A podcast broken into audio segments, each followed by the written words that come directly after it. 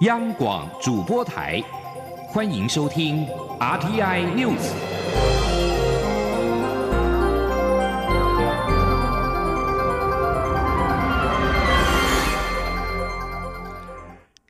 各位好，欢迎收听这节央广主播台提供给您的 RTI News，我是陈子华。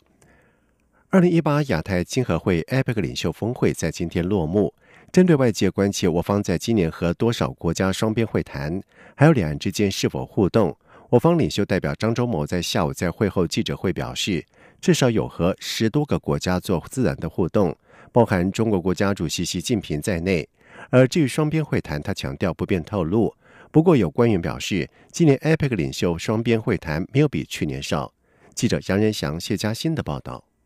我方 APEC 领袖代表张忠谋十八号结束第二天的领袖峰会后，下午召开记者会，说明此行成果。他在领袖闭门会议中提出，数位经济带来机会与挑战，挑战包括失业率、贫富差距扩大。而我方 Chinese Taipei 虽是中型经济体，但是身处 APEC 创新供应链必要且关键的一环，我方很愿意参与解决这些问题的讨论。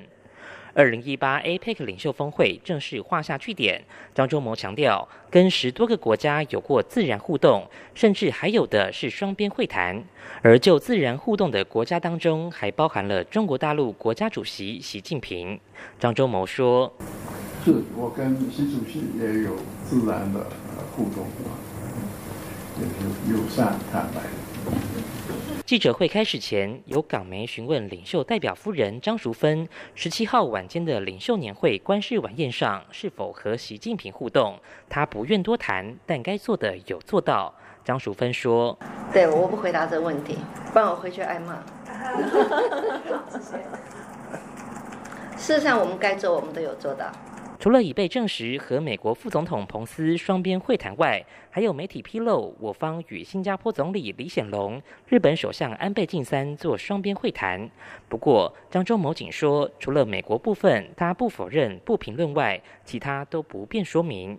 不过，有官员说，今年领袖双边会谈没有比去年少，而去年已被证实的双边会谈国家包含日本、新加坡、美国共三个国家。中央广播电台记者杨仁祥、谢嘉欣在巴布亚纽几内亚莫氏比港的采访报道。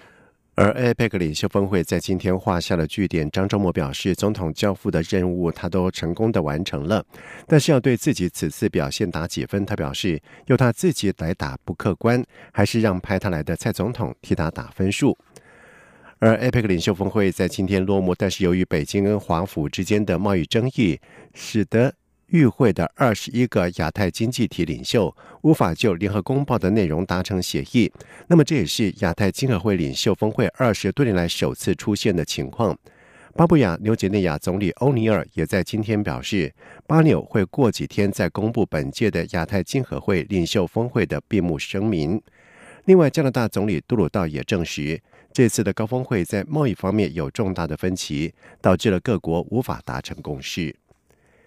第五十五届金马奖颁奖典礼，因为纪录片得主赋予导演的台湾独立感言，以及中国出席电影人提及中国台湾等字眼，意外沾染政治。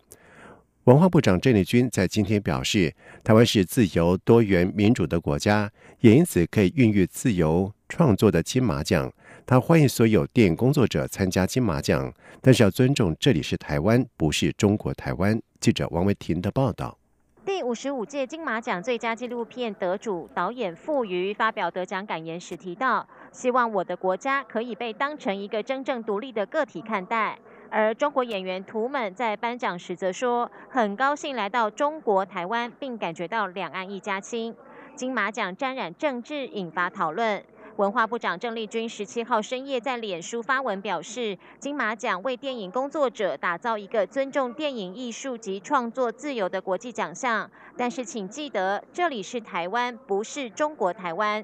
郑丽君十八号替民进党台北市长候选人姚文智站台受访时表示，台湾是一个自由、民主、多元、热情的国家，因此才能成为亚洲电影艺术的自由创作园地。金马奖的精神就是创作自由。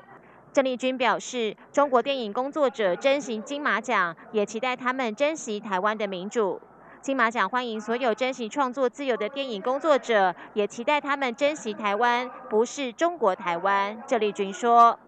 那但是呃，我想如果呃，包括像电影的呃，中国的电影工作者或各国亚洲地区的电影工作者呃，珍惜金马奖，我们也期待他们能够珍惜台湾的民主啊。那么呃呃，尤其啊来呃尊重啊台湾人啊这个民主化以后啊，这个我们对自由民主啊的这样的一种呃呃价值啊，所以呃我们很清楚这里就是。台湾，这里并不是中国台湾。郑丽君表示，台湾自由，但是中国电影工作者没有不表态的自由。他期待中国电影工作者不止来金马奖，到世界各地影展时都有不表态自由，这就是金马奖的精神。陈丽君说：“欢迎所有客人来参加金马奖，但是也请尊重，这里是台湾，不是中国台湾。”中央广播电台记者王威婷采访报道。而第五十五届金马奖颁奖典礼上爆出了统独争议，引起各界的讨论。蔡英文总统在今天在台中辅选行程表示，台湾是一个民主自由社会，很欢迎电影工作者来台湾交流，但是也请尊重台湾人民的感受。总统说：“我们呃从来没有接受过中国台湾的说法，台湾就是台湾。那嗯，我们也是一个呃民主开放的。”会啊，我们很欢迎电影工作者到台湾来呃交流，呃甚至一起创作。不过我呃要提醒，就是说到台湾来的时候要呃尊重台湾的这个感受。同时，总统也表示，获奖的副导演和文化部长郑丽君之后都在网络上受。到攻击，他也提醒社会大众，台湾是一个民主社会、言论自由的社会，任何表达意见都不该受到这样的攻击跟承受心理上的威胁。把握选前最后一个星期假日，民进党台北市长候选杨文志在今天下午举办了“手牵手护台北，守护国家首都”活动，并且请来了文化部长郑丽君以及市大运执行长苏立琼站台。杨文智在下午三点三十三分在。台北市议会前，和同党的市议员候选人等牵手高举，象征牵手前进北市府和接管大巨蛋，拥抱东区大公园。同时，姚文智也宣布辞去立委的职务，宣示他全力要赢得台北市长选举的决心。另外，国民党台北市长候选丁守中在今天在台北市绿营优势选区中山以及大同区举办造势活动。包括了前总统马英九、国民党副主席郝龙斌以及新北市长朱立伦等都站台相挺。丁守中批评台北市长柯文哲执政四年，台北市国际排名下降，市民收入倒退，捷运跟幼儿园的建设都停滞。他如果当选，将首推都更，全力为台北拼经济。在外电消息方面，美国总统川普在十七号捍卫在美国和墨西哥边界。派驻部队的做法，并且表示，只要有需要，这些部队将会继续留在边界。为了防堵数千名意图进入美国的中美洲国家移民，川普在六号的其中选举前下达了这项引起争议的军队派驻边界命令。目前大约有五千九百名现役军人部署在美墨边界，再加上大约两千一百名支援边界部署的国民兵，驻守边界的部署人数大约是八千人。而反对者批评这样的做法是浪费钱，而且没有用，谴责这是政治操作。马尔蒂夫新任总理索尼在十七号宣誓就职，宣告国库遭到了决裂，并且警告指出，在向中国举债疯狂投资基础建设之后，国家财政陷入了困境。马尔蒂夫是中国“一带一路”倡议的一部分，但是这些计划已经导致了人口只有四十万的马尔蒂夫债台高筑。引发要求调查前政府统治期间如何让中国业者取得合约的呼声。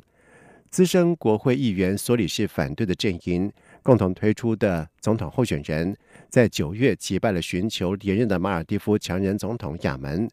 亚门带领国家走亲中路线，而且因为关押政治对手，面临了国际的压力。以上这节整点新闻由陈子华编辑播报。这里是中央广播电台台湾之音。